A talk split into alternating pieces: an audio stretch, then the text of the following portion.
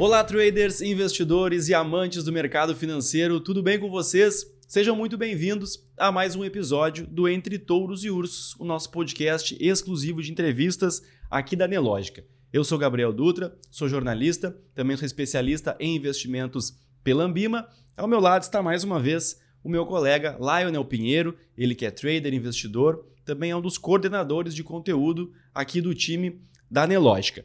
Estamos ficando mal acostumados, mais uma vez temos uma fera aqui do mercado para a gente conversar sobre a sua trajetória, sobre análise técnica, estratégias de trading, de investimentos. Mas antes ainda de apresentar nosso convidado, primeiro quero dar um olá para o meu colega Lionel aqui, saber se está tudo certo contigo. E aí, my friend? tudo certo, cara. Ansioso, acho que, pro papo de hoje. Um trader aí que eu admiro bastante muito conteúdo. Tive a oportunidade já de participar de lives, fazer vários conteúdos. Então acho que vai ser um papo aí muito bacana agora gravando esse podcast. Maravilha, com grande prazer que a gente conversa hoje então com Fabrício Gonçalves, o my friend. É, o cara tem aí quase 20 anos de experiência no mercado, é um produtor de conteúdo, um trader parceiro do BTG, aqui da Nelógica, também um empreendedor aí no mercado, né? Hoje CEO da Box, Box Asset. Asset. Então, aos poucos a gente vai falar de, de cada um desses pontos. Primeiramente, seja muito bem-vindo. Muito obrigado pela presença aqui. Como é que está, my friend? Muito obrigado, antes de mais nada, Gabriel, Leonel, pela oportunidade de estar aqui no podcast. Eu espero que o papo que a gente tem aqui agregue muito para as pessoas que estão ouvindo a gente, ou então até mesmo assistindo. Mas do meu lado, tô bem. Fora o clima de o tempo de Porto Alegre, ontem tava um sol de rachar. Hoje já tá uma serração baixa. Fiquei sabendo que a serração baixa é só o que racha é mais aí. tarde, não é? Hoje já tá frio, já não tô entendendo mais nada. É isso aí. Porto Alegre é uma estação em cada dia aqui. Exato. Quem está nos acompanhando aqui, lembrando sempre, né? Se inscreve aqui no canal, ativa as notificações ali, já deixa seu like, segue nos acompanhando. Então, Fabrício, para começar, assim, a gente gosta de, de conhecer mais sobre a trajetória dos nossos convidados, aí saber um pouco da história Queria voltar lá no jovem Fabrício, lá que tu contasse aquela história interessante que eu sei que tem, aquela história bacana lá de vida, de carreira. Desde onde tu começou a ter os primeiros contatos com o mercado financeiro? O que que tu fazia lá e como é que tu chegou até aqui? Vem, vamos nos contando aí. Perfeito. Isso é bom para até contextualizar um pouquinho para as pessoas, mas eu já trabalho com o mercado desde 2006. Uh, desde 2006 eu venho estudando esse mercado todos os dias, porque, diferentemente de outras profissões, que você aprende uma coisa e grande parte do tempo você vai ligando no automático aquilo que você aprendeu, aqui não. Aqui você tem que estudar todos os dias. Aqui todos os dias o mercado muda, o mercado e a gente tem que se adaptar. Eu costumo até falar que nós que trabalhamos com esse giro mais curto, que é o trading, a gente precisa ser camaleões que a gente vai se adaptando aos mais diferentes tipos de cenário. O mundo que nós estamos vivendo hoje. Hoje é um grande dia para a Anelógica e é um grande dia por quê? Porque a Anelógica está se adaptando ao cenário atual do mercado. Então, para nós que trabalhamos com trading, seja produtores de conteúdo, seja operadores mesmo de mercado que estão front, ou até mesmo aquelas pessoas que estão no backstage, elas precisam ir se adaptando. Então, por isso que eu mencionei, desde 2006 eu estou aqui estudando esse mercado todos os dias e produzindo desde 2017 18 conteúdo. Mas antes ali era só mercado de trade. Então, assim, ó, sem romantizar muito o meu passado, mas para é, mostrar para as pessoas como eu cheguei até aqui, em 2006 eu trabalhava numa companhia de de energética, essas, é, eu não sei, São Paulo é CPFL, uhum. e no Rio de Janeiro Light, e aqui? Aqui é... TCE, que foi é, comprada pela Equatorial. Equatorial, tá. Na minha região também é Equatorial hoje. Então eu fui estagiário nessa companhia, muito novo, 16 anos. Eu era o, é, o profissional mais jovem né, da companhia. E eu trabalhava com processo, entregar, assinar, né? Você vai levar para o rapaz assinar. E aí eu cheguei numa sala e eu fui criando amizade com uma pessoa que tinha lá, que tinha umas telas. Uh, ah, para quem olha aquelas telas assim, ah, que não conhece, acha tudo maravilhoso, né? Você olha assim, é, eu fico até imaginando umas pessoas que vão ao meu escritório, elas ficam olhando aquela tela assim, elas devem pensar assim, nossa, que cara inteligente. nossa, rico, fino, isso é a mesma coisa. Eu, eu pensei isso, né? Lá do, do rapaz. E aí perguntei para ele do que se tratava. Foi aí que ele me indicou e falou sobre bolsa de valores pela primeira vez. Só que naquela época é, 2006, o mercado ele era mais fechado, ele era mais é um território para poucos, Uhum. para falar a verdade. Para você entrar nele era muito difícil, porque antes de mais nada o conhecimento, segundo questão de financeiro, grana. E eu venho de uma família humilde, porque a- nessa mesma época para ganhar os meus sustentos já porque 15, 16 anos você quer trabalhar, né? Eu queria ser jogador de futebol. Essa história de querer ser jogador de futebol acaba perdendo muito tempo da sua vida, da sua jornada. Por quê? Uhum. Você investe naquilo, Sim, tempo sim. Naquilo. Então você deixa de estudar muitas das vezes. E para conseguir ganhar uma grana, pelo fato de ficar jogando bola o dia inteiro, né, é, em treinos e essas coisas, é, eu vendia picolé no estádio. Tipo, eu vou ali na arena do Grêmio e começa a vender picolé lá dentro. Logicamente, você né, tem uma filiação, alguma coisa assim. Isso Aí eu vendia- Goiás. Exato, eu vendia picolé no, no estádio porque eu precisava de um sustento antes de conseguir o estágio, 2006. Porque é, jogar bola é algo assim, completamente é, um tiro no escuro, Uhum. porque você nunca sabe se você vai dar certo no futebol ou não. E basicamente, quando eu recebi essa oferta de emprego, eu precisava desistir de alguma coisa na minha vida. E a primeira coisa que eu comecei a desistir foi futebol. Falei, olha, eu acho que eu não tô afim de ah, dar segmento disso aqui, não. Porque você vivia com dispensas, ah, peneiras, então aquilo já era meio complicadinho pra gente, né? E aí, a partir de 2006 que eu comecei esse estágio, aprendi ali que eu poderia mexer com bolsa, é, aquilo foi me gerando aquela... Tem uma nomenclatura que o... Você já leu aquele livro O Sonho Grande, da, é da Cristiane Cabreira? Ela, ela escreveu sobre Jorge Paulo Lema, Beto Sicupira e Marcel Teles. Aí chama O Sonho Grande o nome do livro. E lá, o, o próprio Lema fala: Eu sempre gostei de trabalhar com aquelas pessoas que. Aí ele dá um nome para isso: jovens loucos para serem ricos. Uhum. Pois esse jovem louco para serem ricos, ele trabalha cedo, tarde e noite, coloca muita energia naquilo.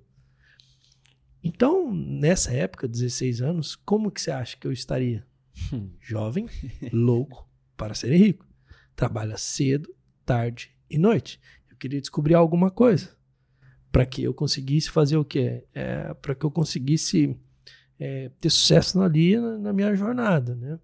E aí, basicamente, eu comecei a, a estudar a bolsa através do Folha Invest, que ele me indicou na época, que era um simulador da UOL. Tinha 15 minutos de delay. Hoje, o simulador hoje é tempo real, né? Uhum. Sim. Bem mais fácil. Mas antes não.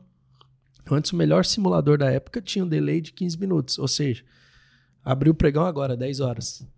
Mercado à vista. Ah, e iria começar a cotar 10 e 15.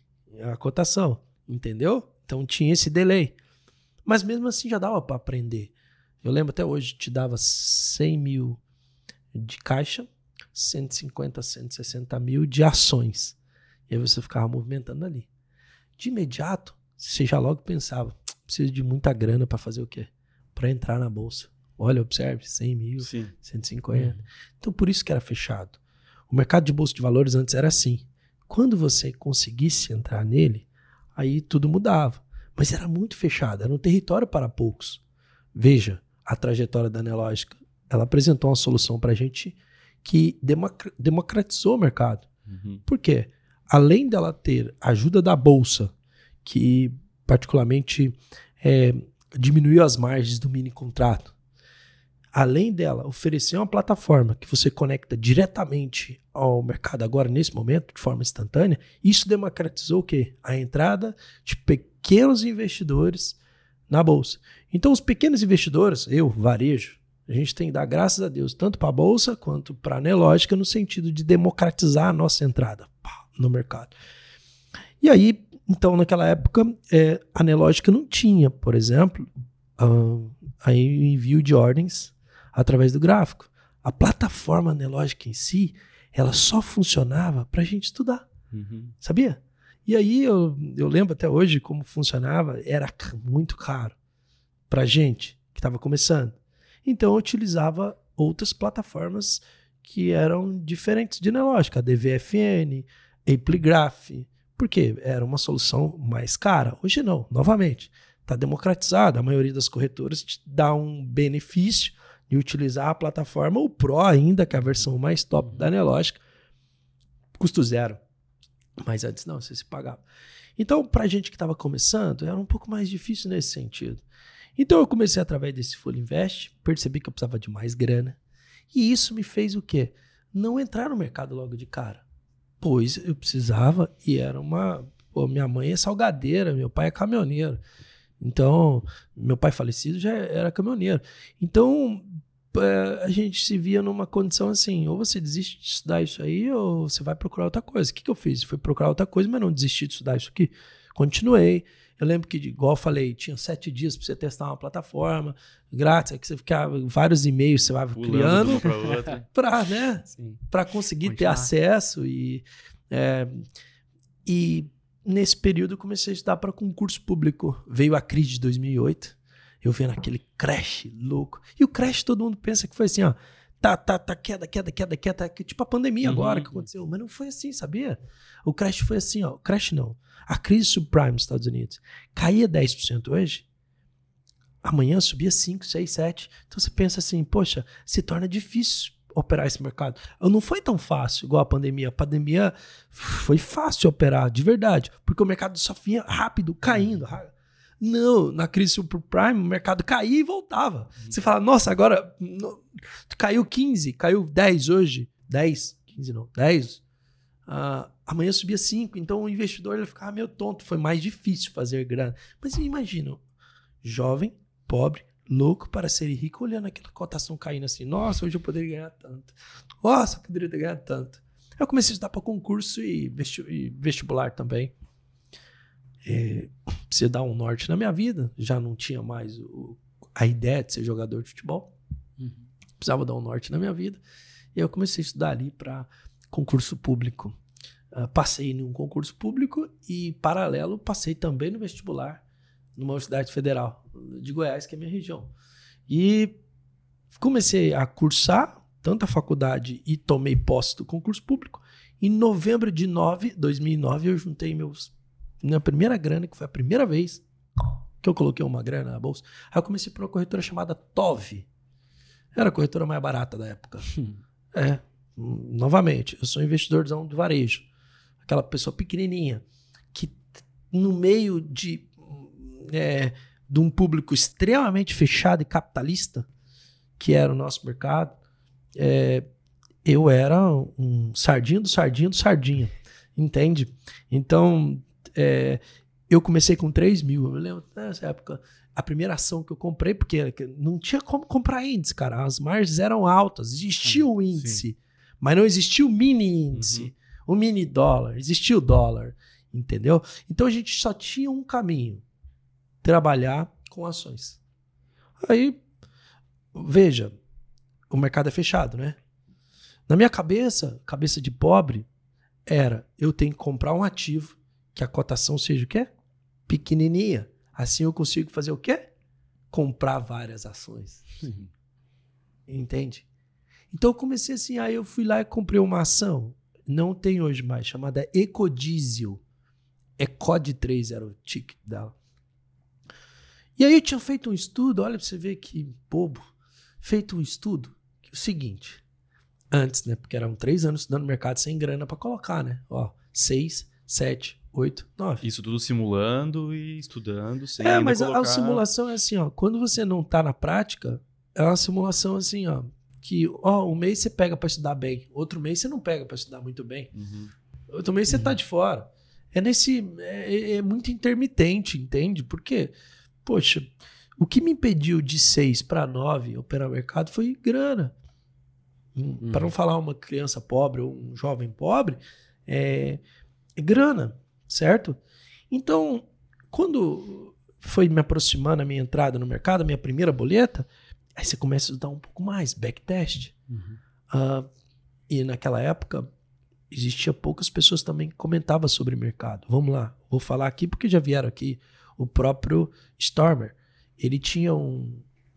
Ele tinha um, um, um fórum, que era o mais famoso do Brasil.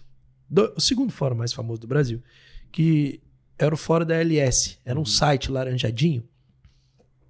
Que ali os investidores, os traders, um trader já um pouco mais elevado, eles ficavam se conversando ali.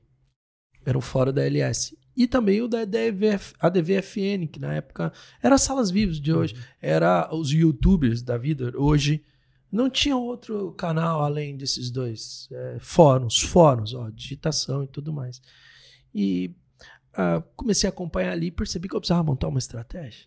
Aí eu montei uma estratégia da seguinte maneira: olhava esse ativo, ECOD 3, e via que ele não saía de 1 em 5 ou em 6, 1 em 5 e 1 em 6, 1 em 5 e 1 em 6. Tinha pouca liquidez. Desculpa, tinha pouca volatilidade uhum. esse ativo. Aí a minha brilhante ideia foi o quê? Ah, já sei, vou pegar 3 mil, dividir por 1,5, vou comprar e vendo no 1,6. A história é linda. Vou fazer isso várias vezes. Ah, chuta onde não deu certo. Vai lá. O que, que você acha? Por que, que não deu certo isso? Olha, 1 em 5, 1 em 6. O BID, 1 em 5, o ESC, 1 em 6. Na minha cabeça é compra 1 em 5, vende 1 em 6. Toda hora, 1 em 5, 1 em 6. Tipo, por que, que você acha que não deu certo? Ah, spread, tem. Uma Que que corretagem. Não, book de ofertas. Era fila. para comprar um em cinco, eu tinha uma fila para seguir. E na minha cabeça, não, eu já ia colocar ali ser executado no Uhum. em 5. E automaticamente já ia colocar uma venda no em 6 e ia conseguir sair fora. Mas doce ilusão, o mercado não funcionava desse jeito, o mercado tem filas. Quando você vai mandar uma ordem ali no book, você fica numa fila. Hoje que ficou tudo muito dinâmico, tudo muito rápido. Mas naquela época tinha pouca liquidez no mercado, Sim, entendeu? Então, é, e aí foi minha primeira decepção. Logo de cara eu precisei correr atrás de micos. Ações também quebradas de recuperação judicial, que num dia elas variavam 50, 100, 500%. Ah, Por quê? Comprar Petro, comprar Vale, com tickets ah, com valores de 30, 40 reais, Itaú, eu não tava, fazia parte dos meus planos, porque andava normal, meio por cento, 1%.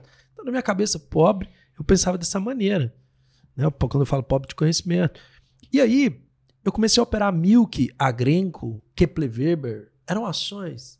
Mundial. Você ouviu falar da bolha do alicate? Uhum. Já.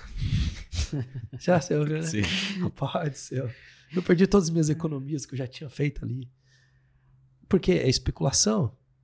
Você já é, ouviu a história ou já assistiu a série do GameStop Uhum. nos Estados Unidos? Já. Se não viu, quem está ouvindo aqui, é uma ótima sugestão. Era aquilo que eu fazia. Né? Só que, logicamente, eu te, é o efeito manada. Como que é assim? Você compra e na medida que se fala muito em, em fóruns na época, o ativo ele sobe sem demanda, muita oferta, o mercado pô, né? Ou para baixo, pô. Ao contrário, né?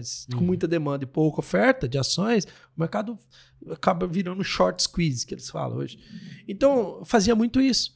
Só que isso dá- dava certo até certo ponto, porque quando você pegasse um ativo que você era o último a apagar a luz, o que é o último a apagar a luz? O último na fila lá. né? É o último a sair. né, Ficou pra É, trás. exatamente, você ficou para trás, você não consegue sair. E aí que você perde. Vou dar um exemplo para turma entender. Eu comprava a 50 centavos. O ativo 60, 70, 80, 90, pouca liquidez, muita volatilidade. Um real, quero sair. Não tem para um real, não tem para 90, não tem para 80, não tem Vai para baixando. 50, não- vai baixando, todo mundo quer vender na tua frente. Então você vende ao mercado e você trabalhar com emocional nessa época era ruim, porque saiu um cara 90, você tava num real. Saiu um cara 80. Quando fala um lote, um player, sei lá, outro, outro varejo, tá, e você ficava. Enfim, era, comecei com 3 mil em novembro de 9, em março de 2010 eu tinha acumulado 15, 16 mil. Ah, falando em números assim para pessoas entenderem. Uhum. No único dia levou todo o meu 16 mil. Cara, minha primeira decepção com bolsa. E o mais legal disso é que em novembro o, eu não consegui sair de 3 para 15. Não foi assim. Novembro, com essa ideia aí de ecodiesel, um backtest errado que eu fiz no entendimento do mercado, eu caí para 1.500. Então foi de 1.500 para 15. Você fala, como você multiplica a grana assim dessa maneira? É, especulação. um ativo que anda mil por cento, você pega um pedacinho, você vai multiplicando. Porém, no longo prazo, você não é sustentável com isso.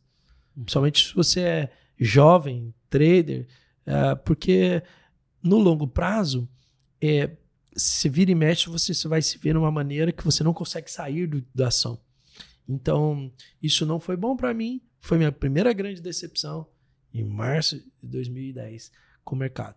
Aí, gente, eu vou até abrir espaço se vocês querem perguntar alguma coisa, porque desde a minha primeira perda com bolsa até quando eu consegui ter o discernimento do que, que eu precisava para ter sucesso nesse mercado, houve uma sequência na minha vida que foi 10, 11, 12, 13, 14. Então, foi uma sequência na minha vida que eu precisei ter bastante resiliência nesse mercado. Foi uma sequência que aqui, ó, por mais que seja rápida a minha história, porque é uma história de perda, então você não fica batendo ali, eu não quero romantizar essa. Uh, mas foi uma, foi uma história aqui nesse mercado que precisou muito de resiliência. Porque se eu tô aqui hoje, 23, 2023, foi porque naquele momento eu não desisti daquele mercado. E é normal, quem está ouvindo, se for pequeno nesse mercado financeiramente, que elas desistem nas primeiras perdas que elas tiverem. Uhum. E o que aconteceu comigo, eu percebi que sempre acontece com grande parte das pessoas, que é o que começam no mercado de trading e toma seu primeiro revés, que ele é grande. Não é o trader, né? Já tomou aquele revés assim, ó, que ah, você estimou já. perder 10, você perdeu 20, 30? Ou não? Já, já. Já? Infelizmente, né? Infelizmente. Ah, no começo, acho que é, é, todo, todo trader acho que passa por isso, acho que já está há mais de um ano no mercado, né? Então, infelizmente, passei já por isso. Mas, pelo menos recentemente, não tive nenhuma grande perda, assim, tipo, arrebentar o capital. Então, é porque você aprendeu bastante. Ah, acho que foi, já tô desde, na bolsa, bolsa, desde 2017 aí. Então, mas no primeiro ano, foi batata, né? Então, isso aí. foi, já, já quebrei uma continha aí já. É isso aí. E algo que acontece comumente, a gente né, percebe no, no, mundo e em quem conversa com a gente aqui, que o cara geralmente ele começa e tem uma subida Sim. sem explicação e acha que é um gênio, né? Exato. Aí, ó, tá aí, descobriu o jeito de ficar rico. E depois o revés vem também, né? O cara não sabe por que ganha, não faz a mínima ideia também porque é. perde, né? É, geralmente é assim a história. Isso aí. Se a gente fosse desenhar um relatório de performance da vida de um trader... Do iniciante? Funciona da seguinte maneira. É, lógico, não estou falando 100%, generalizando, mas ele sempre começa ganhando, uhum. a grande maioria. Aí você toma aquele baita revés onde você perde tudo por, por problemas emocionais ou de repente dias de fúria. Quem nunca teve hoje, novamente, a própria anelógica nos ajuda muito quanto a isso no sentido de travas, uhum. no sentido do ultra agora, nesse momento. Então, nos ajudou bastante. Mas, vamos lá, a, a, eh, a grande parte dos traders iniciantes tem esse grande revés. Esse grande revés já é o suficiente para arrebentar com o emocional dele, pois ele nunca mais vai ter essa performance que ele teve daqui para trás, igual eu. Lembra março de 2010? Eu nunca mais tive aquela mesma performance. Porque aquela mesma performance vinha com coragem. Eu não tinha medo, tendo em vista que você só estava ganhando. Uhum. O medo ele vem depois da sua primeira derrota, aquela que machuca, aquela que você perde tudo. A partir de então você começa a pensar em quê? Gerenciamento de risco. Sim. Antes de perder a primeira vez, provavelmente você não pensa muito em gerenciamento de risco. Ou até mesmo pensa, mas não executa, não tem uh, medo dele. Muitas pessoas têm medo de gerenciamento de risco, é, que é basicamente o quê? Eu posso perder X. Se eu ganhar, eu quero ganhar 2X ou 3X. E eu tenho isso para trabalhar. Isso é um gerenciamento de risco bem E feito. esse trader que acaba sendo expulso do mercado não só pelo baque emocional, às vezes ele realmente perde tudo o que ele tinha para continuar operando, Exato. ele é expulso financeiramente do mercado, né? Exato. E não consegue se recuperar para voltar. Né? Vocês já perceberam o quanto os traders, varejo, é, eles são é, mal vistos por gestores, profissionais de investimento? Estou falando as claras aqui, para todos ouvirem. Por que, que eles são mal vistos? Igual eu tenho trabalhado bastante com institucional hoje, com é, basicamente traders institucionais. Eu percebo o seguinte: o quanto o varejo, nós, traders, pessoas físicas, somos mal vistos Eu chego às vezes numa reunião e ah, o trader teoricamente é, pô, cara, coitado desse cara. É, tipo, hum. entende? É mais ou menos nessa linha. Estou falando nessa área institucional. É, por que, que somos mal vistos assim? Porque a gente trabalha muito alavancado. E de 10 que entram, uh, vamos dizer aí que a gente tem uma taxa de mortalidade na vida de uns 3 de 80%, 90%. Uhum. Uh, justamente por conta do risco, ele é mal gerenciado. Mas tem essa mortalidade. E ainda tem a questão de todo o mercado mais prostituído, que virou sobre principalmente venda de treinamentos, venda de cursos, essas coisas, com marketing extremamente agressivo. Então a gente é um pouco mal visto lá em virtude justamente disso. A gente é, tem uma figura muito alavancada e muitas pessoas morrem pelo caminho. Mas a grande maioria desses gestores, traders institucionais que estão lá dentro, por exemplo, eu, eu venho do varejo, cara. Eu estou vindo do varejo, eu estou vindo de um, de um mercado que eu estou contando a história aqui, que eu era pequenininho, estava pequenininho, fui crescendo aos pouquinhos, tanto em conhecimento quanto em resiliência, e financeiro, certo? Estou ali. Então, para chegar naquele status, que na minha opinião é o ápice da nossa carreira, que é fazer gestão de patrimônios, grandes fortunas e basicamente ganhar uh, de uma maneira que a gente se expõe menos ao risco, uhum. A gente precisa passar por esse caminho. Então, quem estiver ouvindo a gente, olha, se você é um trader pequeno, uma pessoa que está começando nesse mercado, o day trade é só uma ponta para que você alcance sua fortuna através de juros compostos, entende? uh, uh, o jogo está aí. Porém, não quero dizer que você nunca mais vai fazer day trade, igual eu. Eu daqui a 20 anos eu quero continuar fazendo day trade, mas desde que seja com os lotes maiores. Ao longo do tempo foi crescendo isso na minha vida. Mas a, a, o seu dinheiro mesmo, a sua, a sua carreira, ela está aqui dentro dos juros compostos. Então, gestores, e eu percebo analistas e tudo mais, é, acho que é até uma coisa bem ridícula criticar é, outras modalidades, outros profissionais, porque os outros profissionais estão com o mesmo objetivo que você, tirar o dinheiro da mesa, do mercado, de uma melhor maneira possível, mais democrática possível, mais honesta possível. Então, assim, de, desde a minha grande perda, eu nunca mais tive a mesma coragem ao boletar o mercado. Nunca tive mais. Porque antes que eu for boletar o mercado agora, eu estava boletando agora antes de entrar se fosse em tempos passados, eu boletava e deixava o mercado andar. E eu tô aqui fazendo um podcast com vocês. Mas agora não, já zerei minha operação, já tenho mais medo do mercado. Você concorda comigo? Então, aquela coragem ela nunca mais vai existir na vida do trader. A de, quando ele toma aquele primeiro revés. O meu também foi assim. Então, de 10 até 13 foi assim. Operando, pensando assim: ah, se eu perder de novo, cara. Então você começa a pensar assim: ó, um trade vai começar a ir no seu favor, você logo tira ele. Por quê? Você está com medo dele voltar na tua cara, entendeu? Uhum. Então você começa a ter mais é, cuidado ao operar. Esse cuidado extremo ao operar, às vezes te falta performance. Então, novamente, se a gente fosse desenhar um relatório de performance da vida de um trader, seria assim: começa ganhando, pá, volta para o 0 a 0, que é onde ele começou. A partir de então é ganha, perde mais do que ganha. Ganha, perde mais do que ganha. Ganha, perde mais do que ganha. Aí ele chega num atual momento da carreira dele como trader, que ele tem duas opções: desiste ou continua. Aí o que, que ele faz? Ele continua no mercado. O cara que continua, o trader que continua. Quando eu falo, cara, é homens e mulheres. É, e aí ele passa uma vida agora mais lateral. Essa é a performance mais lateral, que é o quê? Uh, ele ganha, perde, mas isso acaba ficando no zero a zero. Ele morre com taxas, com maneiras de operar. Isso vem, olha um insight. Isso vem muito embora porque ele pensa que tem que operar todos os dias. Um trader não precisa operar todos os dias. Um trader ele precisa operar o mercado quando o mercado der condições para ele. Olha, nós somos snipers. O sniper ele fica atirando toda hora, que nem o cara da guerra? Não. Você pode ver lá, nós estamos guerra Rússia, Rússia e Ucrânia. Eu fico vendo uns vídeos, um, aqueles canhão atirando toda hora, para ver se de 100 tiros acerta 2, 3. Um trader jamais pode ser assim. É, o trader tem que ser um sniper. O problema é que isso aqui é bom demais para operar. É, veja, é, por que, que eu não desisti do mercado em nesse período que eu estava só perdendo grana, Primeiramente porque eu não tinha muita grana.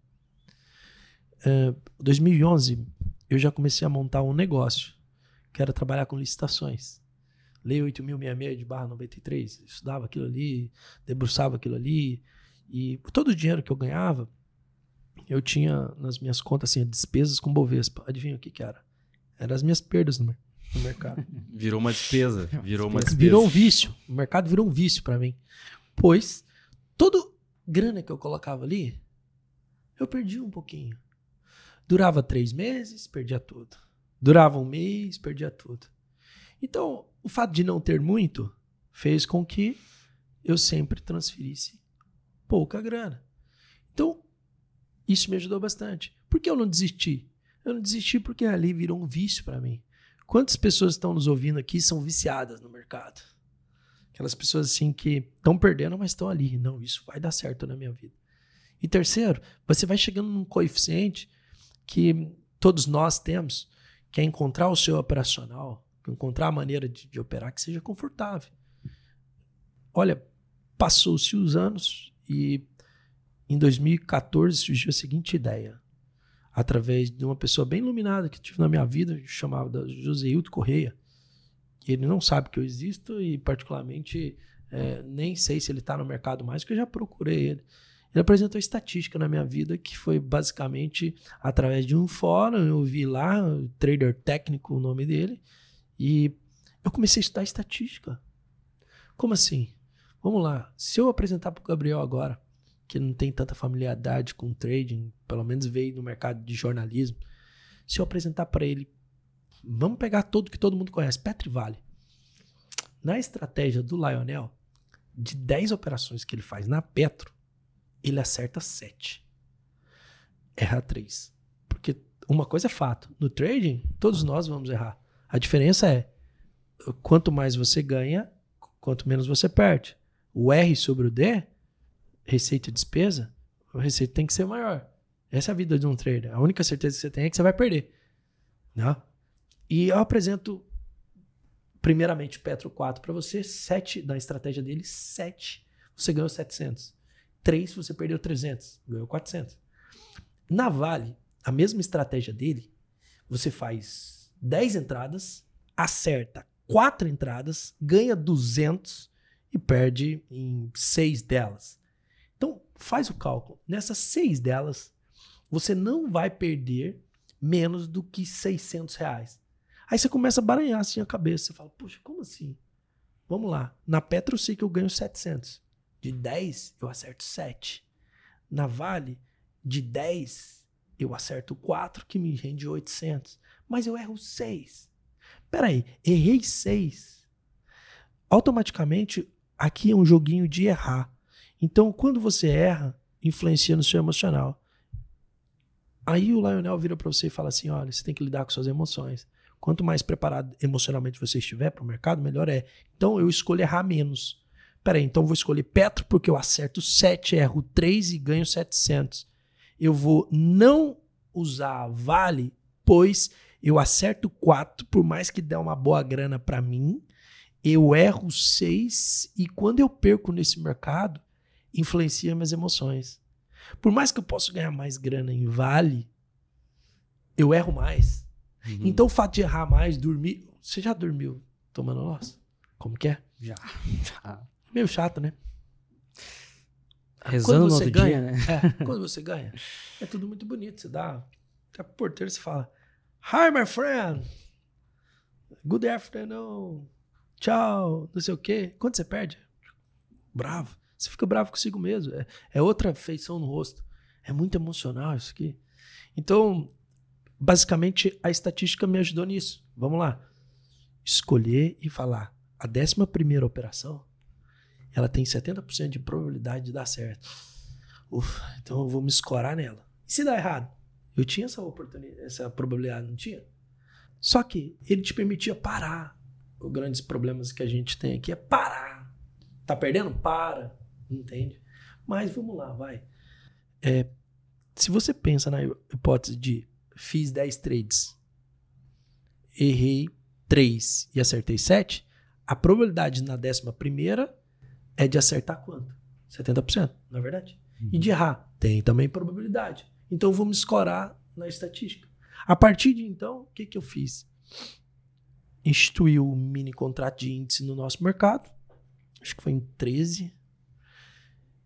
Tinha pouca liquidez. E os, como o fato de ter pouca liquidez e poucos players operando, é, tinha um market maker que basicamente era muito previsível a maneira como ele operava. Então eu peguei uma janela de oportunidade que foi até 2015, mais ou menos, que era o quê? Eu tinha uma estratégia baseada em estatística, é a mesma estratégia que eu utilizo até hoje, e comecei a operar esse mercado baseado em exaustão de preço. A partir de então, o que, que eu fiz? A primeira coisa em 2014 foi abandonar meu concurso público. Eu pedi exoneração logo de cara, não foi uma licença de dois anos que você pode pedir. Uhum. E, poxa, na ideia de várias pessoas, o concurso público ele é o quê? Ele é algo que é pô, estável, não é verdade? Traz estabilidade. Exato. Só que, lembra, jovem, pobre, louco para ser rico. Para ser rico. Então, você quer empreender de alguma maneira. Abandonei concurso público, abandonei meus negócios em 2015, operando a mesma, mesma estratégia, com a mesma ideia, se lá atrás eu tinha problemas de consistência, aqui eu não tinha tanto. Porém, ganhava pouco, não ganhava muito. Isso que eu ia perguntar, quando é que foi essa tua virada? Assim, foi quando tu instituiu essa estratégia de, de aplicar mais a estatística, de, ou de colocar um gerenciamento de risco e, e como tu falou, né? Quando tu perder, perder menos, quando tu ganhar. Quando é que tu deu essa virada nesse, nesse intervalo que tu nos citou aí, que foi difícil? até sair do zero a zero, de virar uma despesa e, e começar a virar uma renda mesmo para ti. A, Deixa eu adicionar mais uma, até mais uma pergunta, assim, que a gente acabou não comentando, né? Sobre a, a, tua visão de mercado, assim. Acho que tem muito a ver com a tua jornada mais educacional, assim, foi aprendendo. Antes de chegar na estatística também, chegou a dar uma olhada, digamos, nas metodologias mais clássicas, análise técnica, tape reading, como é que foi essa evolução, já que tu acompanhar esses fóruns, até daí daqui a pouco chegar na Mas olha só, na, na a pergunta complementa, porque veja só, a, essa tal virada, como todos comentam, ela na verdade é um conjunto de ações já há muitos anos. Uhum, Igual, eu fiz uma operação de um, um tempo para cá, ele é uma operação que me rendeu muita grana. E o rapaz perguntou, pô, cara, você fez isso em 20 minutos? Eu virei para ele e falei: Não, foi 20 minutos. Foi em 10 anos. Foi nesse período que eu tô aqui até hoje. Mas na hora foi em 20 minutos. Mas, poxa, ele, eu, cara, vou ter que trabalhar dois anos para ganhar isso no meu trabalho. E, particularmente, é a mesma resposta para você. Tipo, olha, até encontrar estatística, eu naveguei por IFR, análise técnica clássica, gráfico, bandas de bowling, médias móveis, tudo quanto era estudo, fundamentos. Porque se operasse mico, você tinha que visitar a empresa, só para você ter ideia. ter mais relacionamento com RI, para entender um pouco mais. Por mais que eu não fazia isso, eu tinha que ter alguém para fazer isso. Compartilhar em fóruns. Então, você passa, estudei fundamentalismo, enfim, números e tudo mais. Aí, até encontrar o quê? Até encontrar o que te mais sente confortável. E aprendi uma coisa nesse período todo. No mercado, as habilidades técnicas são inferiores às habilidades emocionais. Vamos lá, poxa. É, aqui no mercado, é, você ganha, você tem sucesso nesse mercado de trading se você estiver bem emocionalmente. Olha, as emoções, elas superam as habilidades técnicas. Só que as emoções, o trading que tem que se fazer é, é esse que eu mostrei aqui agora. É tipo, você se escorar numa estatística. A estatística te dá confiança. Confiança te traduz em performance. Performance é grana.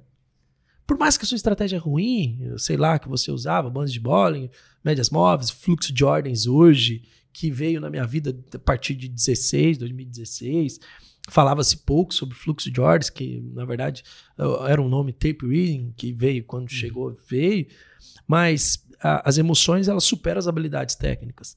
Né? Então, qual foi a ideia da virada de chave, a virada de é, ideia e tudo mais? Lembra do relatório de performance? Você pá, começa ganhando, perde, volta para o zero a zero, depois começa a perder a sua grana, chega um determinado momento você fica flat, eu falo em termos de performance mesmo, flat, e nesse momento é o momento que a maioria das pessoas desistem, E os que conseguem manter nesse mercado encontra aquele coeficiente que ele ganha devagar e não uma pancada. Não pense que você vai recuperar tudo, você vai conseguindo criar um método, uma maneira que você vai devagarzinho recuperando tudo que você perdeu, o relatório de performance. E essa performance fica para cima de uma maneira sólida. Hoje, a maneira como eu trabalho é sólida desde 2013 com 14 que eu descobri estatística na minha vida. E eu utilizo as mesmas estratégias hoje no deserto, entendeu? Então assim, quando foi isso? Quando foi? Foi desenhando essa relatório de performance com você. Ah, a virada de chave foi quando eu ganhei bem no começo, depois perdi tudo no único dia, depois eu fui perder, fui ganhando, perdia bem mais do que e depois eu colocava lá nas minhas contas assim, ó, despesas com Bovespa, e, todos os meses eu ia lá, eu colocava um, um, tanto, ganhava por dois meses, perdia tudo. Então, quando foi virar de chave? Foi nesse período, foi nesse processo, onde grande parte das pessoas são limadas do mercado. Novamente, então por que você não foi limado? Por um conjunto de fatores. Seja ele vício, seja ele pouca grana, é, vai somando, entendeu? Então, quando uhum. foi a virada, foi nesse período todo. Você já utilizou várias técnicas? Sim, várias técnicas. E aí eu me descobri no gráfico mesmo, trabalhando com padrões. Padrões esses que não são todos os dias que são operados. Uhum. Quanto menos operações eu fizer, mais grana eu vou ter. Eu já coloquei isso na minha cabeça. Eu queria fazer um gancho dessa pergunta, assim, eu tenho visto de um tempo para cá, cada vez mais os traders uh, baterem mais nessa tecla que tu falou sobre operar menos, né? Uh, de uns anos para cá, eu sempre ouvi bastante o conceito de que tu precisa diversificar e operar mais para ganhar na, na, quantidade. Né? Então, se eu tenho gerenciamento de risco, eu vou perder 2 e ganhar 6. Se eu ganho e perco 5, 5, eu estou ganhando uhum. no, no, no, financeiro, né? mesmo que eu Sim. não acerte mais vezes. E aí tu comenta de operar menos. Né? Então, se tu opera menos, a tua técnica tem que estar tá bem afiada, né? Porque tu não vai confiar nesse, nessa, de ganhar na quantidade, de sair curto e, e ganhar é. longo. Uhum. Então, eu queria que tu falasse um pouco mais sobre isso de operar menos, né? Quando o pessoal acaba uh, tendo a operar mais para ganhar na tá. quantidade. Tá. Olha, eu vou. Hoje eu fui tomar banho agora. E Porto Alegre tá como agora hoje? Tá meio chuvoso? Tá ruim. Tá, tá mais frio hoje, não tá? Tá, tá friozinho, chuvoso. Então, tá bom.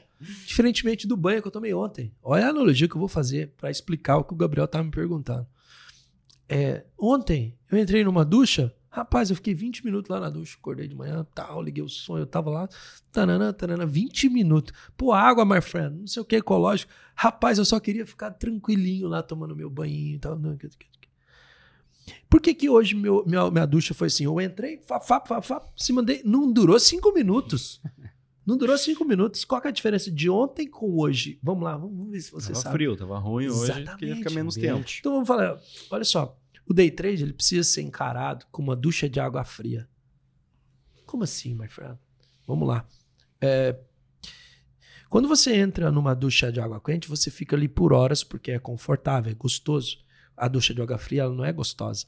Você tem que entrar, se mandar, rezar, pra você não pisar no sabonete e tu, cair, porque você sai correndo.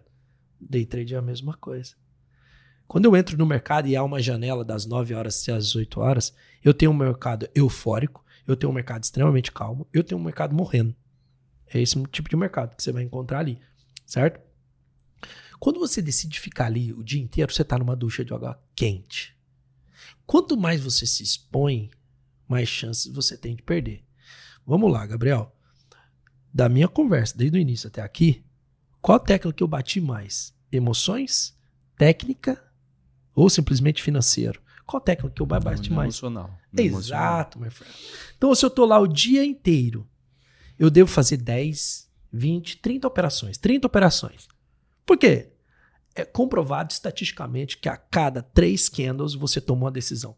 Seja candle de um minuto, candle de 15, candle de 60. A cada três candles já é suficiente para te dar o quê?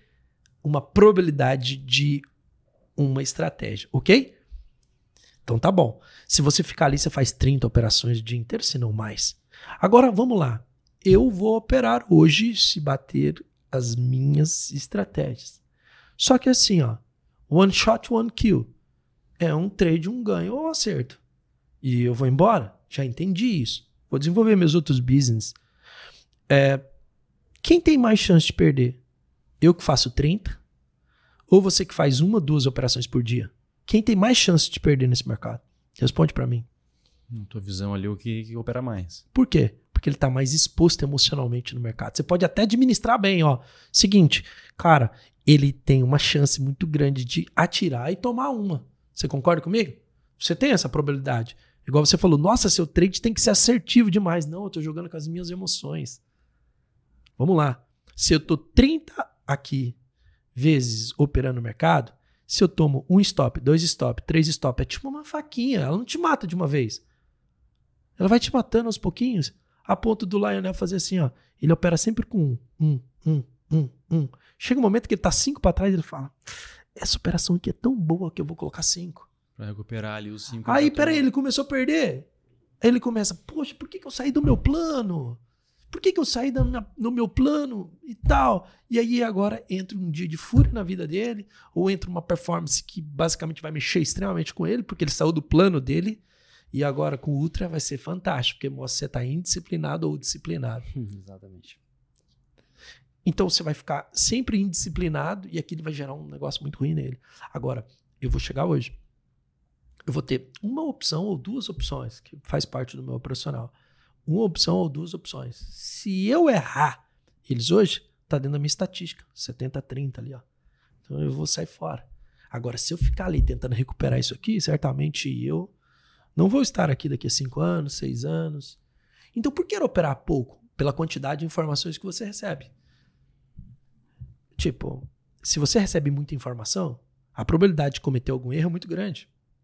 A exposição, você se expõe mais. Você se expõe mais, operando mais, aumentando sua probabilidade de erros, mas erros emocionais, não erros técnicos. Porque a sua habilidade técnica, ela, como eu falei, ela é inferior à sua habilidade emocional. Respondido a sua pergunta? Uhum. Sim, sim. Entendeu? Até pegar um, pegar um gancho, assim, até uma passagem que, eu, que eu me lembrei. Muito importante que tá dizendo pra galera uh, ter noção, assim, de tem que entrar no mercado com objetivo, né? Acho que não dá pra ah, vamos ver o que, o mercado está acontecendo. Ah, vou bater uma operaçãozinha. Quando vê, tá girando no mercado, não sabe é. o que está fazendo. Até lembrei, uma vez eu dei uma, uma palestra assim, para um grupo de traders lá em São Paulo, ali, até pela Nelogic, a gente estava fazendo um evento. Pensei, bom, o que, que eu vou falar para essa galera? Né? Então, tinha traders de todos os níveis. Né? Tinha o cara mais experiente, o cara iniciante, né? E agora, refletindo, não sei se uh, usei a melhor analogia, né? Mas fiz uma analogia com day trade Bom, tu tá numa trincheira lá numa guerra, né? Tá lá, né? Atrás do, do saco de areia lá. Tu vai sair para combater. Não dá para sair sem saber o que fazer, né?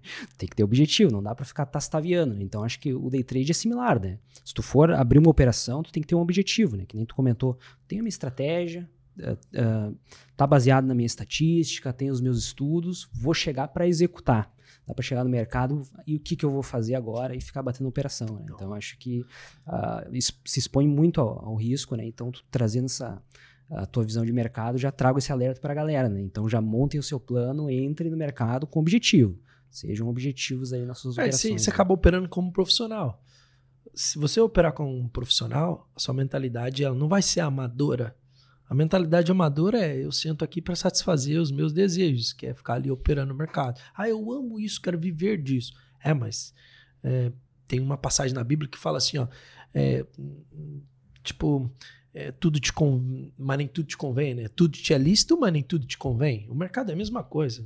Passa no ativo que eu opero, passa no, no intraday, passa 350 bi, 400 bilhões de reais dia, aqui na tua cabeça. Mas eu quero um milhão, por exemplo. É uma, muito difícil subir aqui e pegar um milhão. Uh, o mercado abre às nove, o mercado futuro fecha às 18, em horário de verão normal. E convém eu ficar ali operando o dia inteiro? Convém aumentar meus lotes para buscar uma milha no dia? Convém? Tudo me é listo, eu posso fazer isso, mas nem tudo me convém. Então, é, você pode ficar aqui o dia inteiro, mas não é legal para você se você quer perpetuar nesse mercado. Assim, mas gente, olha só, é, aprendi também até aqui e eu quero continuar contando a história aqui para a gente caminhar ali para o final. Mas vamos lá, aprendi até aqui que nesse mercado é, você vai ouvir muitas coisas, ler muitas coisas que estão escritas nos livros. Muitos axiomas de várias pessoas que falam que isso não funciona, isso funciona. Mas não tem uma única pessoa diferente do que você mesmo para dizer o que funciona para mim e o que não Sim. funciona para as pessoas. Vamos lá, estava lendo agora as reminiscências de um operador de sucesso do, que conta a história de G.S. Livermore. Ali fala, nunca faça preço médio, é um axioma. Mas eu, desde 2013, eu faço preço médio. Um dos grandes segredos meus, faz parte do meu segredo nesse mercado, fora a estatística, é fazer preço médio. Preço médio bem feito, calculado, dentro de uma região de exaustão. Então, poxa, no livro fala que não, você não jamais pode fazer preço médio. Então, escreva sua própria história. Escreva o que mais te agrada. Sim, nem tudo operacional aquilo escrito, faz um sentido. Nem tudo que está escrito nos livros e está dito nos axiomas funciona na prática. É isso que eu queria falar. Por quê? Na prática, a dinâmica é diferente. Envolve emoções e não somente a habilidade técnica. A habilidade técnica aqui é segundo plano. Habilidade emocional é primeiro plano. Entrando ainda mais um pouco no teu operacional, né? Como tu falou, tu bate bastante na parte eh, comportamental ali, né? Emocional. De repente a parte técnica é 10, 20% no máximo mas invadindo um pouco a tua tela ali, né? Querendo saber um pouco como é que tu opera, assim. A gente queria entender um pouco melhor uh, que tipos de ativos tu opera ali durante o dia, quais são mais ou menos o, os teus indicadores, o que que tu abre ali na, na, tua tela. É o cara que deixa a tela mais limpa, é o cara que enche mais indicadores. Fora, claro, essa parte de estatística, né? Que tu vai balanceando uhum. ali entre os ativos, o que que eu opero, o que que eu não opero, mas no gráfico ali. Quando Perfeito. tu começa a arriscar ali que indicadores, que canais, o que que tu usa ali. Uh, eu tenho que voltar um pouquinho ali 2015 com 2016, onde eu parei que a partir de então tinha descoberto que é, o sucesso meu nesse trade iria depender muito de como eu estaria bem emocionalmente para operá-lo. Eu descobri que quanto mais limpo for a minha tela, melhor seriam as minhas decisões. Então hoje minhas decisões são baseadas nisso. Quanto mais limpa a minha tela, melhor. Então, é, se eu estou falando contigo aqui, eu não estou em frente às minhas telas. Quando eu não estou em frente às minhas telas, eu tenho basicamente tá ali dois celulares. Para quê? Basicamente, uma é para resolver é, coisas de trabalho, porque trabalho com rede social, tem os outros business, e-mail, WhatsApp, e uma para operar. Essa para operar vem sempre caminhando com power bank, igual você está vendo ali. Ela fica ligada o tempo inteiro, certo? Eu estou falando contigo aqui, mas essa tela iria estar ligada. Que é o que? Eu estou acompanhando ali o gráfico para aquele momento que surgir minha oportunidade, eu teclo. Hum, basicamente isso. Uh, até conseguir performar ali. Essa é a maneira como eu estou de fora da tela. Quando eu estou em frente à tela, que eu faço de tudo para ficar em frente à tela, mas também não é muito, eu tento ficar na frente da tela das nove e meia até o meio-dia, meio-dia e meio. Eu basicamente tenho aberto assim. Uh, quando eu estou em casa, em casa eu tenho um monitor assim um monitor curvo de 49 polegadas e um monitor na vertical de 28. No monitor de 28, eu basicamente olho os ativos que eu estou posicionado no meu fundo de investimento, Box Asset FIA. Pois ali eu estou posicionado e eu estou querendo ver se eu preciso fazer algum ajuste em alguma posição. Para o quê? Fazer um hedge ou basicamente me proteger do mercado, igual sexta-feira o mercado caiu 2% eu consegui comprar índice e estancar a ferida, do, do, vender índice e estancar a ferida do, das ações que estavam caindo. Eu consigo fazer um hedge para que eu consiga proteger a minha carteira, aqui numa tela. Agora, aqui, que é na tela de trading, basicamente eu estou de olho no ativo que eu opero, que é o mini índice Ibovespa, certo? Só trabalho com ele, tendo em vista que, na minha opinião, eu preciso ter. Uh, me especializar nele um pouco mais me especializo nele e não trabalho com dólar, não trabalho com outro ativo. E basicamente fico olhando aquilo ali. Mas do lado esquerdo da tela aqui, outros business, que é basicamente o mesmo que está ali no celular, fica acompanhando ali. Até meio-dia, uma hora. E particularmente meio-dia, uma hora, eu já tenho uma vida mais pacata, que é o quê? Eu não tenho filhos ainda, né?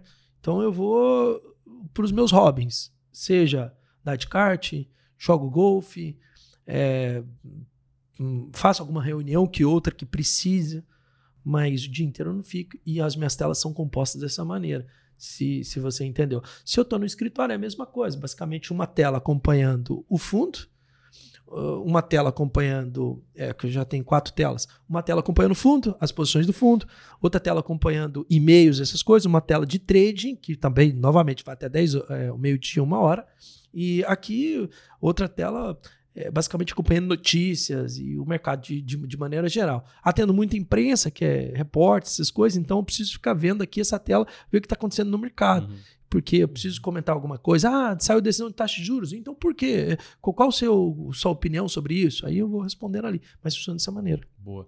Tu citou a box ali, eu queria entrar também um pouco no, no na asset, né? Mas só para fechar ali mais um, um capítulo ainda do, do trade. Uh, antes ali tu falou sobre os juros compostos, né? O trader tem que entender que ele vai ganhar nos juros compostos ao longo do tempo, aos pouquinhos, né? Uh, aquela pergunta que eu sempre faço aqui, né? O que eu sempre deixo aquele alerta. Uh, o aficionado por trading ali que abre um vídeo no YouTube, vai assistir uma entrevista um trader de sucesso, ele tem sempre a impressão de que 100% do teu patrimônio está alocado em trading e tu está girando teu patrimônio loucamente e assim tu está construindo patrimônio. Então eu queria entrar um pouco mais na tua carteira, assim, que tu nos explicasse como é que tu constrói a tua carteira para longo prazo, para construir o teu patrimônio da vida, o quanto, quantos por cento disso tu usa para fazer o trade e se tu olha para esse lado mais fundamentalista, alocar em outros ativos para construir esse patrimônio Boa. no longo prazo. Uh, olha, eu acho que 80% das pessoas que estão ouvindo aqui, elas vivem de trade ou estão tentando viver de trade. Sim. Então, antes de mais nada, essas pessoas que estão ouvindo, eu, eu vivencio o trading todos os dias e eu sangro como esses caras sangram, entende? Todos os dias eu tô ali, certo? Por mais que não todos os dias operando, mas estou ali. É, vamos lá. Em 16, eu peguei uma janela de oportunidade muito boa. 16, 17, 18 e 19 que, que foi essa janela de oportunidades? Eu consegui sair do meu concurso público, consegui sair dos meus negócios em 2015 e 2016 eu tinha uma única fonte de renda que adivinha qual que era? O trading. Mas peraí, não era dinheiro com ações. Não, não tinha grana, poxa. Eu estava construindo a minha carreira. Só que eu estava com aquela falsa ilusão de que se eu faço, eu não dependo de ninguém, eu não dependo, basicamente, se eu fiz 50 hoje, se eu torrei 50 hoje, amanhã pode ficar tranquilo que eu vou fazer os 50, 100 ou mais. Eu vivia mais ou menos nessa ideia, que já estava, como, como eu falei, eu só operando no mercado, já morava de frente à praia, no Rio de Janeiro, então eu estava vivendo a minha vida da melhor maneira possível, como todo mundo fala nos markets hoje. Liberdade geográfica, de tempo e toda aquela coisa. Basicamente, eu comecei a juntar uma grana a partir de então. E toda a grana que eu ganhava com trading, eu colocava em ações. Só que, vamos lá, eu peguei uma janela de oportunidade muito boa, igual vocês estão, igual eu comentei, que foi o quê? Nessa época de ano, você via ações se movimentando 500% em um ano. Vamos pegar o case Magazine Luiza, Vulc 3, Vulca é, FESA 4 em 2017. Então, é, a minha grana multiplicava mais no swing trade e então gerava mais amor a operações do que operar índice. Pois você ganhava de uma maneira assim, ó. Eu tô conversando com o Leonel aqui. E hoje subiu 2,5% a minha carteira. Pera, eu não precisei teclar? Não. Eu não precisei ficar suando frio? Não. Então, automaticamente, você vai criando mais amor aonde? Montar posições, Toda a grana que você ganhar, você coloca ali. Tá entendendo? Então, assim, por que, eu falei de janela de oportunidade? Porque tudo que colocava ali era uma terra fértil. Peguemos no momento, é igual agora. Nós estamos há três anos com ciclo de juros que começamos a cortar agora, uhum. em agosto de 23. Talvez essa pessoa está ouvindo o podcast, ela vai estar tá ouvindo o podcast daqui a dois anos. Mas lembre-se de uma coisa: sugere-se que a partir de então a gente volta os períodos louros que a gente teve em 16, 17, 18, 19, 20 com a pandemia. Veio a pandemia acabou tudo, nossa uh, galinha dos ovos de ouro, que foi um período de correção do nosso mercado, 20, 21, 22, 23 agora até agora, estávamos corrigindo, o mercado está de lado agora. Pode ser que agora a gente vá para 190 mil pontos, 200 mil pontos. Eu espero que quando essa pessoa está ouvindo a gente aqui, ela fala: Nossa, o Marfreno acertou, cara, nós estamos 200 mil pontos. Comenta Mas, aqui embaixo já quando é que você está assistindo e quantos pontos está o Ibov lá. E detalhe: olha só, por quê? Agora vamos embasamento técnico para voltar lá e te contar sobre carteira. Uhum. Por quê? Ciclo de juros. Vamos lá. Bolsa é juros. Se você corta juros, juros está aqui. Renda fixa, bolsa. Renda fixa, bolsa. Hoje, com o Brasil pagando 1% ao mês, 13,75 estava Selic, 13,25 com corte agora, teoricamente, você faz a opção de investir aonde? Renda fixa. Eu mesmo aloquei uma boa parte agora pré-fixado.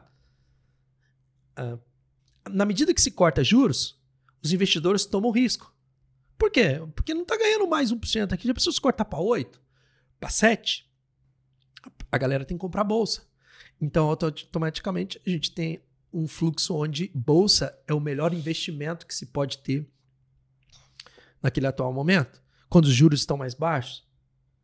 Então, essa sequência pode voltar. O que eu vivi em 16, 17, 18, 19 pode voltar agora, 23, 24, 25, com um cenário de bolsa, é, teoricamente, sendo melhor que renda fixa pelo fato de cortando juros. Uhum. Então, tudo que eu ganhava com o trading ia comprando ações. Só que eu peguei uma fase que operar ações era delicioso. Você pegava, igual eu falei, Magazine Luiza andando 500%, Volk andando 30%, eu nem sei se existe essa ação ainda hoje, FESA 4 andando 500%. Então ficava mais fácil multiplicar o patrimônio, entende? Uhum. Ficava muito mais fácil eu ser apaixonado pelo mercado de ações. Você, você entende?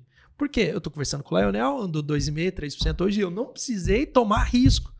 Tomar risco não, entre aspas. Porque você toma risco comprando uma ação. Eu não precisei ficar assim, Lionel, será que meu trade vai voltar, cara? Não precisava, entende? Então, nesse período, foi o melhor período para mim no sentido de construir patrimônio. Pois se errava uma operação, tá tudo bem. O mercado te perdoava e te uhum. pagava ainda. Entendeu? Então, eu comecei a criar minha carteira a partir desse período. E aí, você pergunta, poxa, mas como é que você divide ela e tudo mais? Olha, hoje quando a gente vai criando amadurecimento, é igual cabelo de mulher, né? Aff, Maria, será que eu vou dar esse exemplo aqui?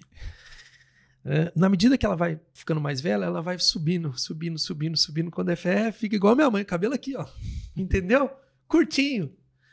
Na medida que você vai ficando mais velho no mercado, você quer tomar o menos de risco possível. Peraí, my friend, você acabou de falar para mim que Daqui a 20 anos você quer continuar operando day trade e tendo uma fortuna regrada de usos compostos. Não, de fato. Mas quanto menos risco eu tiver, uhum. melhor é.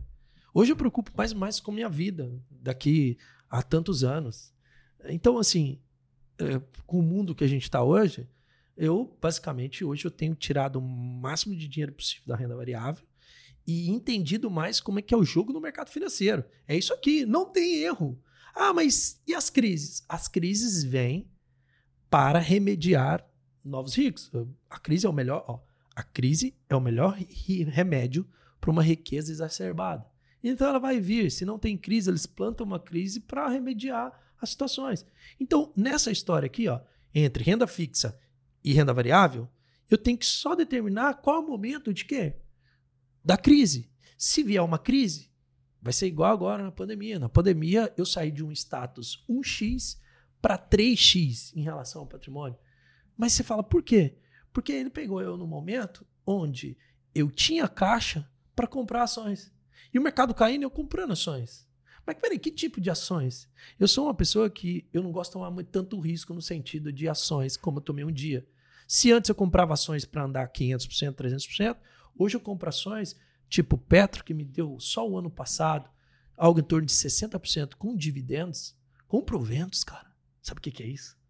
Então eu começo a tomar esse risco no sentido assim, ó, eu preciso comprar uma empresa que basicamente no, no meu patrimônio, eu sei que vai ter variação essas coisas, mas me trazem dividendos, me trazem os meus proventos. E eu continuo operando no mercado da mesma maneira. Só que eu continuo operando no mercado para satisfazer uma coisa que começou em 2018 aqui agora, ó. Foi meio educacional. Eu só tô aqui conversando com vocês porque eu fortaleci essa área educacional. Tava explodindo no Brasil, o que que eu fiz? Já sei. Ah, eu criei aquela um Instagram, né? Aí com esse negócio aqui de você ficar assim, papapá, papapá, papapá, mostrando um pouco da sua vida, a turma pergunta, poxa, o que que se faz? E aí, como todo mundo, você ia explorar isso, você também se eu virar para você e falar assim, cara, você fala muito bem. não tem um segredo?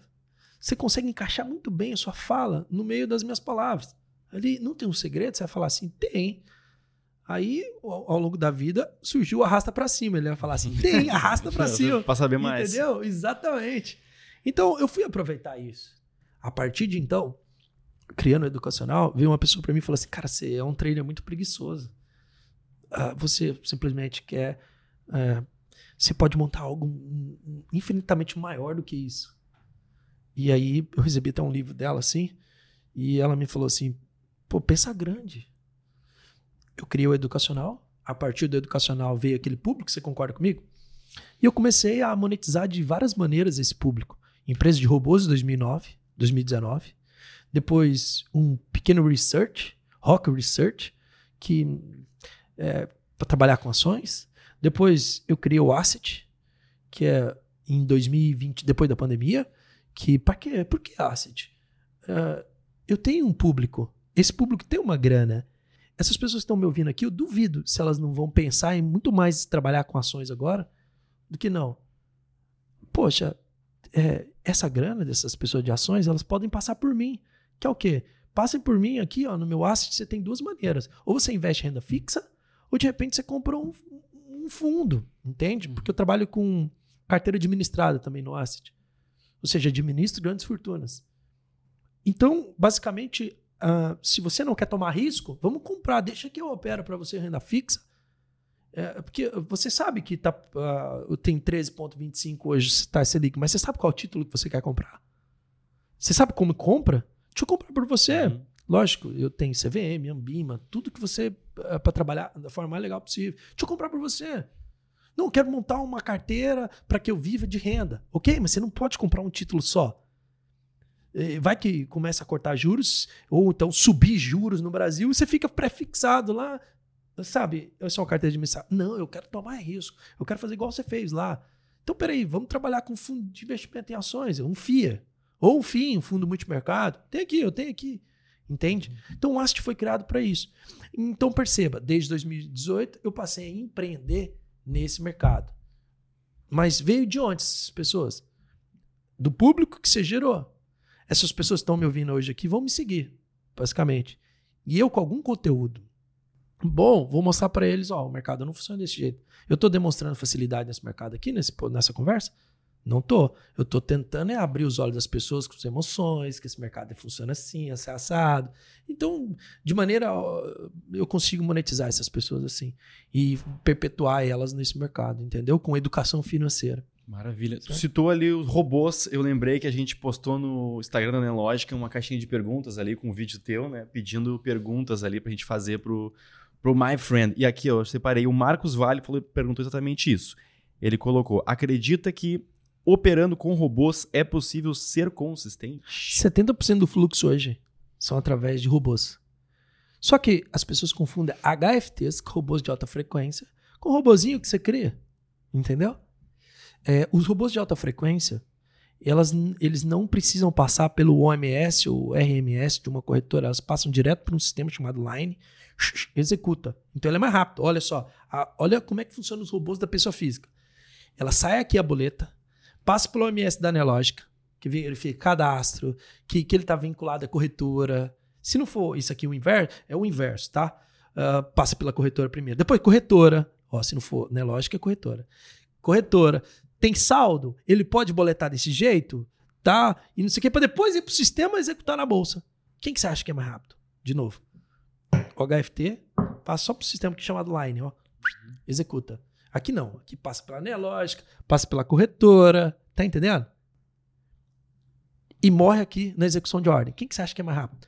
O HFT, logicamente. Você concorda comigo? Uhum. Então tá bom. O a mercado, ele acompanha o mercado desenvolvido, Estados Unidos, Europa. A grande maioria lá das pessoas que o do fluxo que opera são HFTs, robôs de alta frequência. Então, vamos lá. Eu busco Estados Unidos para implantar aqui para influenciar quantas pessoas? Milhares de pessoas. Então eu tento pegar lá fora. Então eu só estou tentando trabalhar o mercado Brasil desde 2019 com robôs, da mesma forma que acontece lá. E eu percebi o seguinte: os traders que trabalham com robôs têm mais perpetuidade do que os traders na mão. Tem mais fluxo, roda mais robôs do que na mão.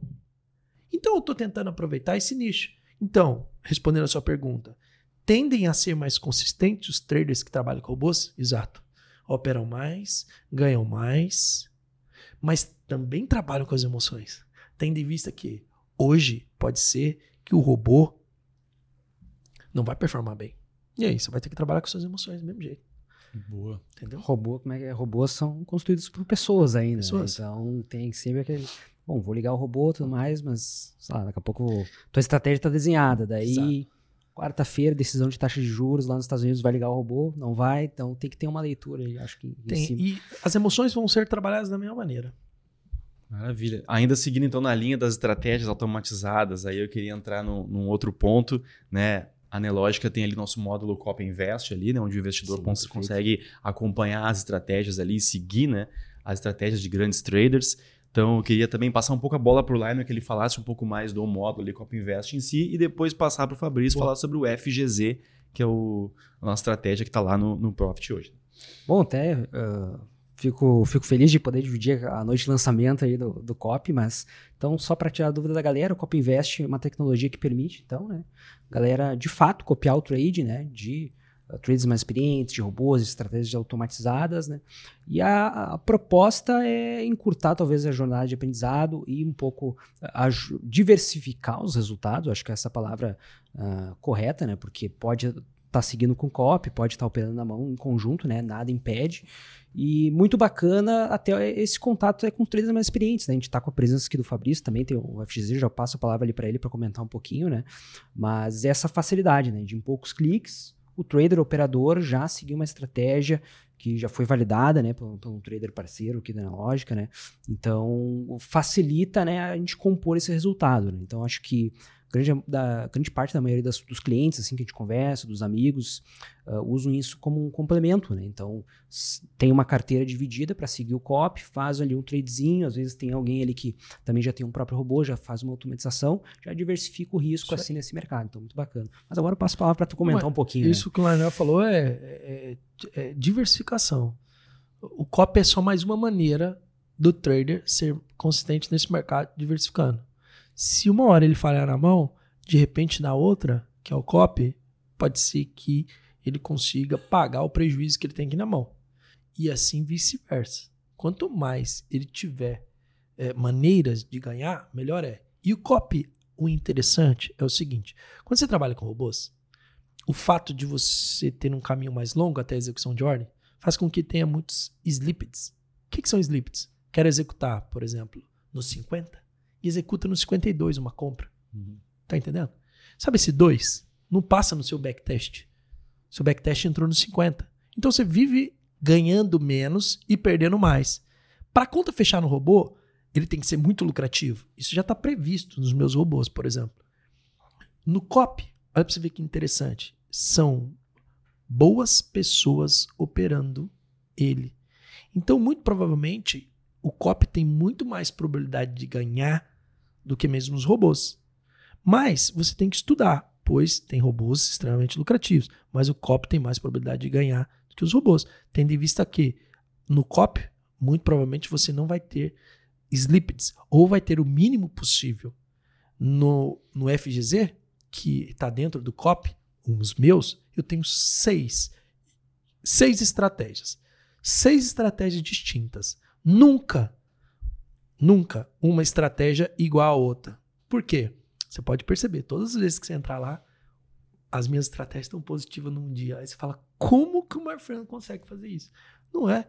Se uma opera tendência, o outro opera consolidação.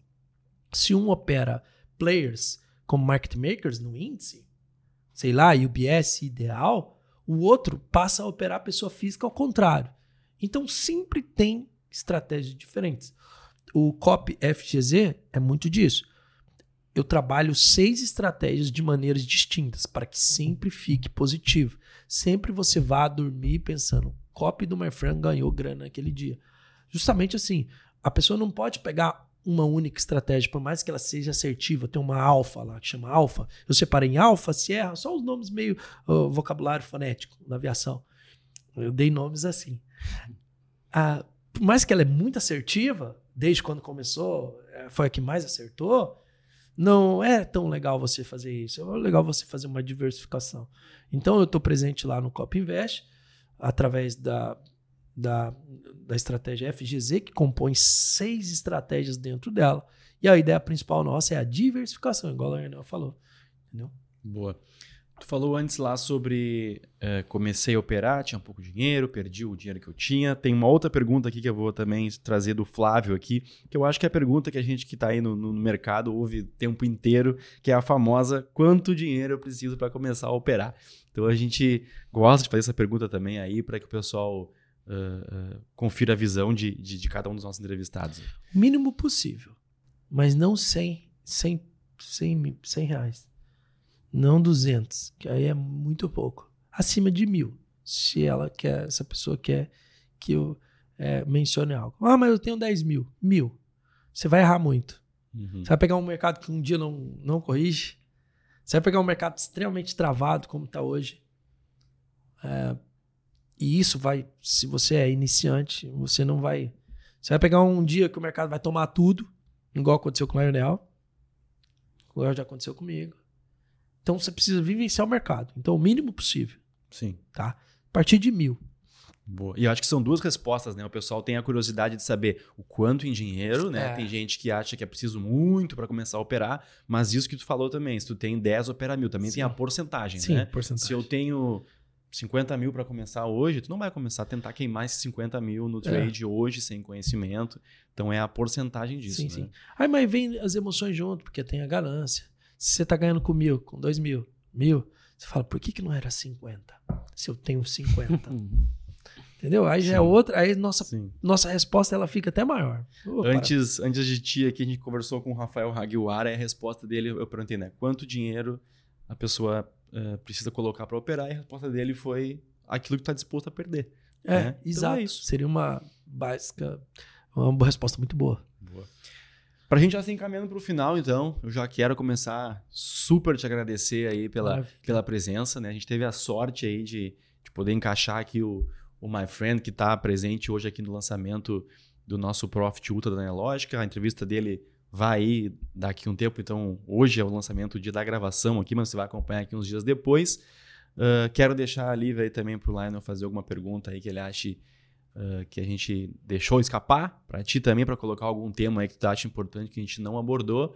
E mais uma vez deixar o meu, meu muito obrigado aí pela presença e todos os conhecimentos compartilhados aí, my friend. Boa, obrigado, Gabriel. Bom, tenho acho que uma perguntinha para finalizar, acho que Boa. a gente não, não, não deu a oportunidade de conversar. E a tua opinião até sobre o mercado cripto que é um trader bastante experiente, tem bastante experiência, principalmente no, no mercado de bolsa, né? A gente acabou não, não, não, comentando sobre esse tema.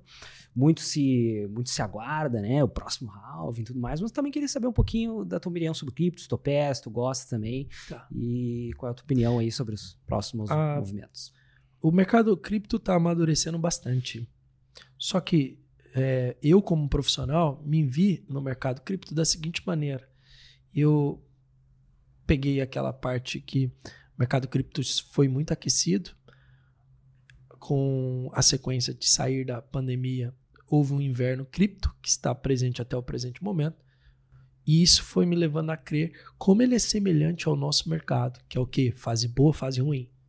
Acredito na tese, na verdade acredito não. A tese ela já está sendo real. Cripto hoje.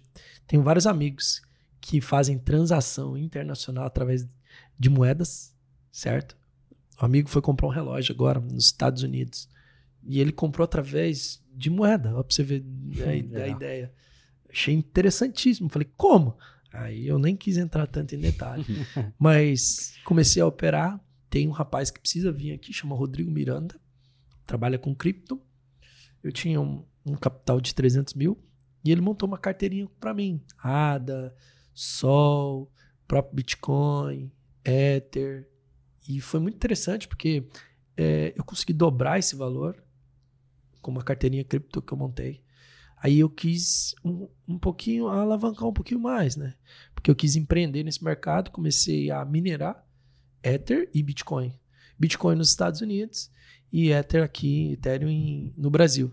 Comprei uma, uma boa quantia, vamos falar em valores. Comprei 8 milhões de placas, 3060, 3080 Ti e 3090 para minerar Ethereum e uma ASICS para minerar é, Bitcoin nos Estados Unidos.